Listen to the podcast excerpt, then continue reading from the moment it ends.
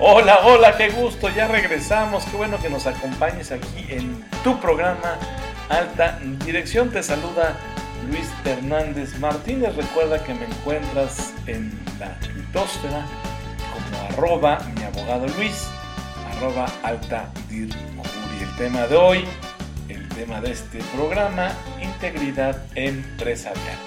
En el bloque 1 ya te hablamos, platicamos sobre la importancia de evitar comportarnos como gigantes en la técnica, pero enanos en la ética. Hablamos también de los principios de la bioética y en el segundo bloque ya hicimos alusión muy concreta sobre la importancia de combatir la corrupción y el papel tan importante y fundamental que tienen las empresas, las mujeres, y los hombres de vértice en la organización para construir una cultura de la integridad empresarial. Entonces, ya con ese contexto, con ese panorama, bueno, para acabar pronto, te recuerdo, te recuerdo que no caigamos en la triste argumentación de que en temas de corrupción la culpa es de nadie, ¿verdad?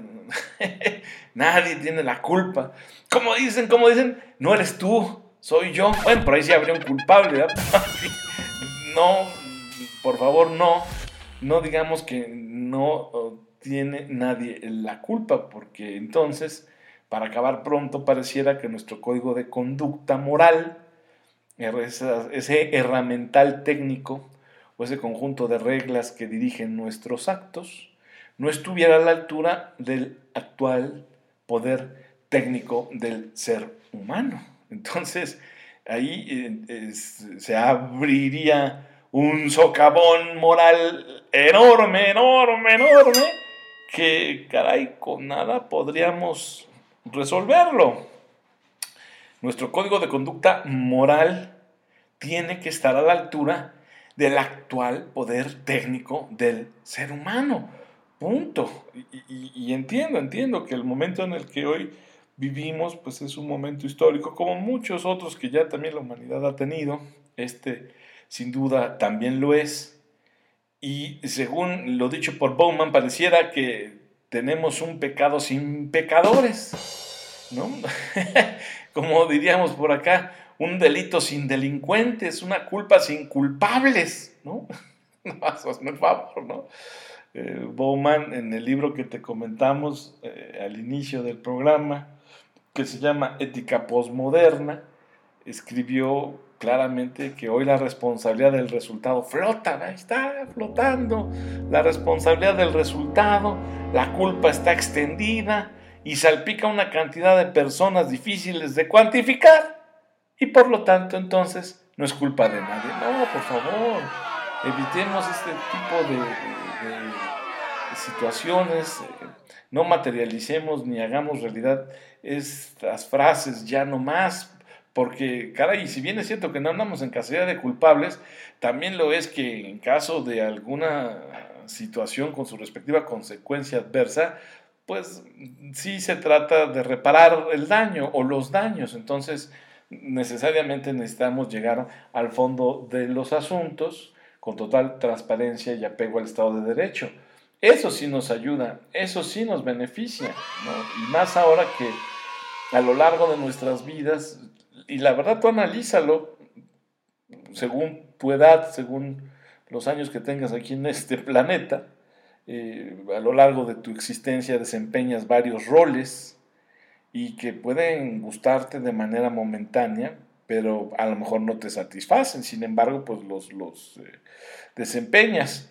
Entonces, al tener varios roles a lo largo de tu vida, ya sea que te satisfagan o no, pues eh, te, lleva hacia una cierta paranoia con respecto a que si bien somos insustituibles como personas, algo que es verdad, somos insustituibles como personas, no lo somos tanto como personajes que actúan en los diferentes escenarios donde participamos. Y entonces ahí sí se viene ya la, paranoia de la mm, persecución o el, que siente que hoy tiene empleo, mañana quién sabe, y entonces si detecta un acto de corrupción calladito se ve más bonito porque lo que necesita es seguir llevando el sustento a casa, en fin, es decir, los seres humanos se saben hoy, están confiados en que como personas son insustituibles, pero no como personajes que actúan en diferentes escenarios. Eres insustituible como persona, no así como trabajador, no así como colaborador. No hay duda entonces, ciertamente cada individuo desempeña un papel que tiene instrucciones perfectamente definidas. Hablo de tareas, de derechos, por supuesto obligaciones que tendrán que materializarse independientemente de la persona asignada para hacerlo. Así que si no lo haces tú, lo va a hacer otro, punto. De ahí que cuando ese personaje no pueda con el papel, pues será sustituido y listo, San se acabó. Entonces, ante eso, pues e, evidentemente en las organizaciones se encuentran con la disyuntiva y con la serie de preguntas de qué pasa si yo esto lo alerto y qué pasa si esto entonces me juega en contra y qué pasa si entonces me corren y qué pasa si me quedo sin empleo. Por eso fíjate la importancia de que para construir una cultura de la integridad empresarial o para construir una cultura de integridad empresarial, qué importancia tiene que el alto directivo, que la alta empresaria, la alta dirigente no genere herramientas represoras, sino que al contrario permita y tengan mecanismos para que la gente pueda de forma libre hacer una denuncia en caso de que vea, eh, detecte o conozca de actos de corrupción. Antes de despedirnos en el bloque anterior, te hablábamos de que para la Real Academia de la Lengua Española la corrupción se define como la acción y efecto de corroer, pero hay múltiples conceptos y hay que allegarnos de los más posibles para también ser capaces de construir toda una estrategia de comunicación. Aquí, entre paréntesis, ya charlatanes, absténganse. todo el mundo le sabe la comunicación, todo el mundo. Uh, no, bueno.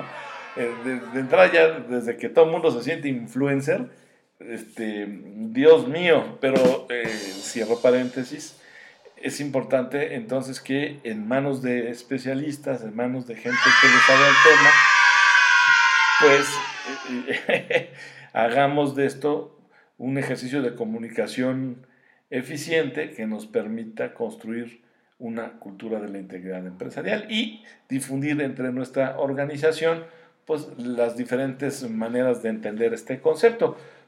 Por ejemplo, allá, que será por el año de 1991, inicio de los, de los, de los 90, el, eh, eh, nos regaló, nos ofreció una de las definiciones que se han utilizado mucho a lo largo de los años y sobre todo de una aplicación muy práctica en la economía clásica y, que definió a la corrupción como función de la discrecionalidad, el monopolio y la falta de transparencia. Es decir, eh, decía o dijo, y así lo plasmó a inicios de los noventas, que monopolio más discreción menos responsabilidad igual a corrupción. Entonces, esta perspectiva con base en, la definición de este autor, bueno, la corrupción entonces se alimenta de escenarios donde hay libertad para tomar decisiones sin compartir el poder con otros,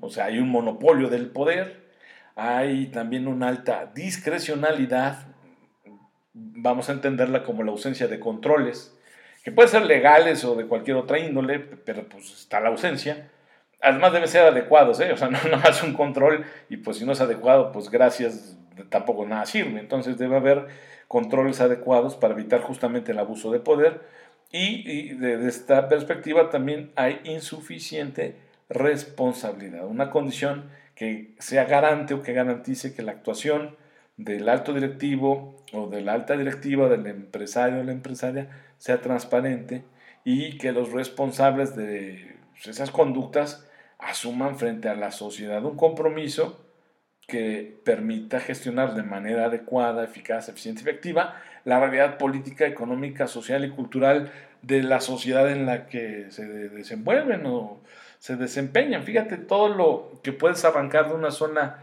definición, la, la reflexión que puede hacerse al respecto. Por ahí también la ONU ya tiene rato, claro, la definición que te dije hace unos minutitos, hace algunos instantes de Klitgar, pues es al principio de los noventas. Lo que la ONU ya más adelante trabajó y, regaló al mundo, al mundo occidental al menos, tiene que ver con un mal uso del poder público o de la autoridad para el beneficio particular. Y ya establece algunos medios, el soborno, la extorsión, la venta de influencias, el nepotismo, el fraude, el tráfico de dinero, el desfalco. ¿no? Este, eso, en términos amplios, dicho por la ONU, el Banco Mundial también ha puesto de su parte para definir la corrupción. Aquí, bueno, pues es una perspectiva más bien desde la gestión pública. Banco de, el Banco Mundial dice que el abuso de un cargo público para beneficio privado es corrupción. ¿no? Y, fíjate aquí lo interesante es que esa definición permitió relacionar a la corrupción con prácticas como el intercambio de favores, el soborno y el nepotismo. Por eso al inicio del programa te decía que en estos temas de la corrupción es como en el tango, para bailar se requieren al menos dos. Y creo que muy mal, porque al inicio la corrupción normalmente se pensaba que era exclusiva del sector público. No, error garrafal. ¿No? Este, porque además, bueno, hace muchos años la limitaban a todo uso indebido o abuso de una posición oficial pública, por el manejo del recurso público y, por la función o cargo que se desempeñaba a, a, fines de obtener una ventaja privada. Claro, eso ocurre y ahí están los colegas periodistas que valientemente las denuncian, que valientemente escriben, investigan y publican esos actos de corrupción que se dan en la esfera pública, por supuesto, pero también, y en este caso, que es el tema al que eh, estamos nosotros aglutinados el día de hoy, conlleva el involucramiento de la iniciativa privada del sector privado. Entonces, si bien es cierto que en un inicio se pensaba que la corrupción solamente era exclusiva del sector público, la verdad es que ya revisada con toda paciencia, con toda prudencia, queda claro que es una circunstancia, es una situación, son actos en los que desafortunadamente también se ven involucrados los empresarios. Entonces, no es, no es, no es, no es solamente exclusiva la corrupción de la gestión pública, también la gestión privada está involucrada. Entonces, es importante, mujer y hombre de vértice en las organizaciones, que pues te empapes de las diferentes definiciones que hay de corrupción y que estudies eh, las diferentes maneras en que otros eh, países la han combatido para que puedas tú crear una cultura de integridad empresarial y tus respectivas estrategias, tus tácticas y planes continuos, cómo erradicarla de tu organización o cómo ser un agente de cambio eh, muy activo para que en nuestro país, en nuestra sociedad, la corrupción disminuya o tienda a bajar. Entonces, es importante esto. Ahora, claro, la corrupción, insisto, como fenómeno social, porque puedes verla desde varias eh, perspectivas, involucra al menos tres elementos clave. Recuerda que hay una relación de poder o confianza, hay un desvío del poder y hay una obtención de un beneficio particular. Esos tres elementos, la relación de poder o confianza, el desvío del poder y la obtención de un beneficio particular, pudiera también darte elementos suficientes para entonces eh, decir si estás ante un acto de corrupción. Claro, también pueden asociarse otros ¿eh? que abrirían el abanico para entonces tener diferentes eh, clases de corrupción. Y, hay categorías ya desarrolladas en diferentes estudios y documentos. ¿no? Este, puede haber una mm, categoría de la corrupción dependiendo de la naturaleza del actor. O sea, puede ser que la corrupción resulte público-privada, y si el poder o la confianza provienen del sector público, pues es pública, y si alguna de las partes involucradas pertenece al, sector privado, pues tendrá ese calificativo. Pero ¿qué pasa eh, cuando la corrupción se da exclusivamente en el sector privado? Tan tan, pues así se llamará. También una clasificación puede darse de corrupción por la cantidad de actores involucrados, ¿no? por el tipo de desvíos que, de recursos, ¿no? por la manera en que ocurren, eh, por los comportamientos, ¿no? este, también eh, puede darse alguna clasificación. Eh, el, ámbito, el ámbito en el que también se desarrolle esa situación o ese acto, también es, importante. Puede haber, ya lo dijimos, corrupción en el sector o en el ámbito legislativo, eh, administrativa, judicial, política, electoral, por su alcance. puede ser una gran corrupción, una pequeña corrupción, pero Juan te llamas, al final de cuentas corrupción. También por su frecuencia podemos clasificarla, ocasional, sistemática, endémica, ¿no? Este, o por el papel del actor, ¿no? Puede ser activa o pasiva.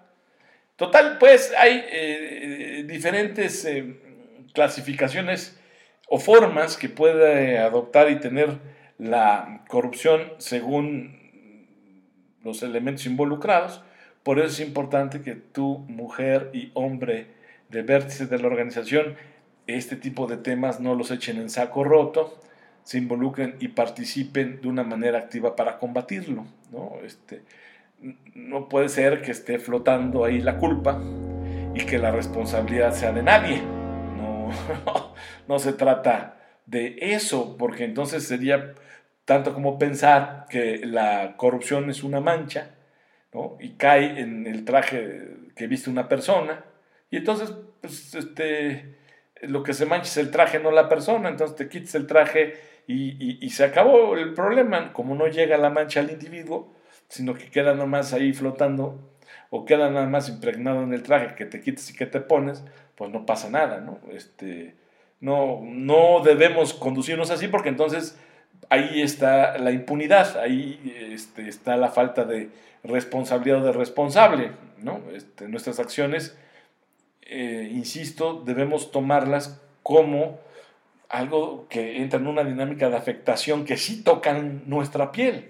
Y entonces, en consecuencia, al tocar nuestra piel, pues ya no es fácil de quitar. La mancha llega a, la persona, al, ser humano. Y entonces ahí es cuando la culpa o cierta culpa aparece y la realidad por haber fallado, por haber realizado ese acto Mm, corrupto, pues eh, vuelve nuestra realidad dolorosa y la responsabilidad entonces encuentra donde aterrizar y, resulta pues que la carga es muy pesada, demasiada quizás para una sola persona y también tendrá eso consecuencias sociales de gran calado.